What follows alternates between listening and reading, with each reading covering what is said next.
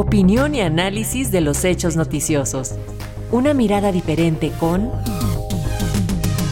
Pedro Francisco Ramos Josa. Se suele decir que la primera víctima de la guerra es la verdad. Y en esta guerra por la supervivencia de Ucrania, que Rusia decidió iniciar, parece más cierto que nunca. Desde incluso antes de que comenzase la invasión, Rusia jugó con el mundo jurando que el movimiento de tropas hacia la frontera eran meras maniobras militares. Luego, una vez cruzadas las fronteras, que había sido Kiev la culpable al no haberle dejado otra salida. En esa versión, Rusia era la agredida, su seguridad nacional se veía comprometida por el supuesto deseo del gobierno ucraniano de unirse a la OTAN y a la Unión Europea. Una invasión que el régimen de Vladimir Putin denominó eufemísticamente Operación Militar Especial para así reducir las protestas internas. A partir de ahí, un cruce constante de acusaciones entre uno y otro bando, sobre todo tras el ataque al gasoducto del Nord Stream 2, que cortaba la posibilidad de abastecimiento a Europa por esa vía. Aún hoy no sabemos quién fue el responsable del ataque.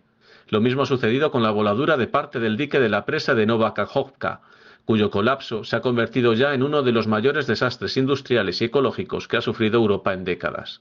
La catástrofe ha destruido aldeas enteras, inundado centenares de hectáreas de tierras de cultivo, privando así a decenas de miles de personas de electricidad y agua limpia, y causado daños ambientales incalculables. Como la presa y la planta de energía hidroeléctrica están bajo control ruso y por lo tanto son inaccesibles para los investigadores independientes, expertos de todo el mundo están tratando de reconstruir lo que sucedió únicamente con evidencia visual limitada. Varios expertos en ingeniería civil sugieren que una explosión dentro de la estructura es la causa más probable de la ruptura de la presa, aunque no es la única explicación posible, pues también puede haberse debido a un colapso interno por no haberse respetado el límite de niveles por parte de las autoridades rusas. Unos culpan a Rusia de lo sucedido para así entorpecer la anunciada ofensiva ucraniana. La represa se extiende sobre el río Dnipro, una importante vía fluvial que se convirtió en una línea de frente en el conflicto y en el escenario de intensos combates en esta parte del sur de Ucrania. La ciudad de Gerson, que se encuentra en la orilla occidental del Dnipro, fue liberada por el ejército de Ucrania en noviembre después de ocho meses de ocupación rusa. Además, la planta de energía nuclear de Zaporilla, bajo control ruso, también se encuentra río arriba de la presa destruida. El depósito suministra agua de refrigeración a la planta, la central nuclear más grande de Europa, y es crucial para su maltrecha seguridad. Ahora se acusa a Rusia de cometer un ecocidio, un término que designa al daño masivo y a la destrucción de los ecosistemas, es decir, un daño grave a la naturaleza de forma generalizada o a largo plazo.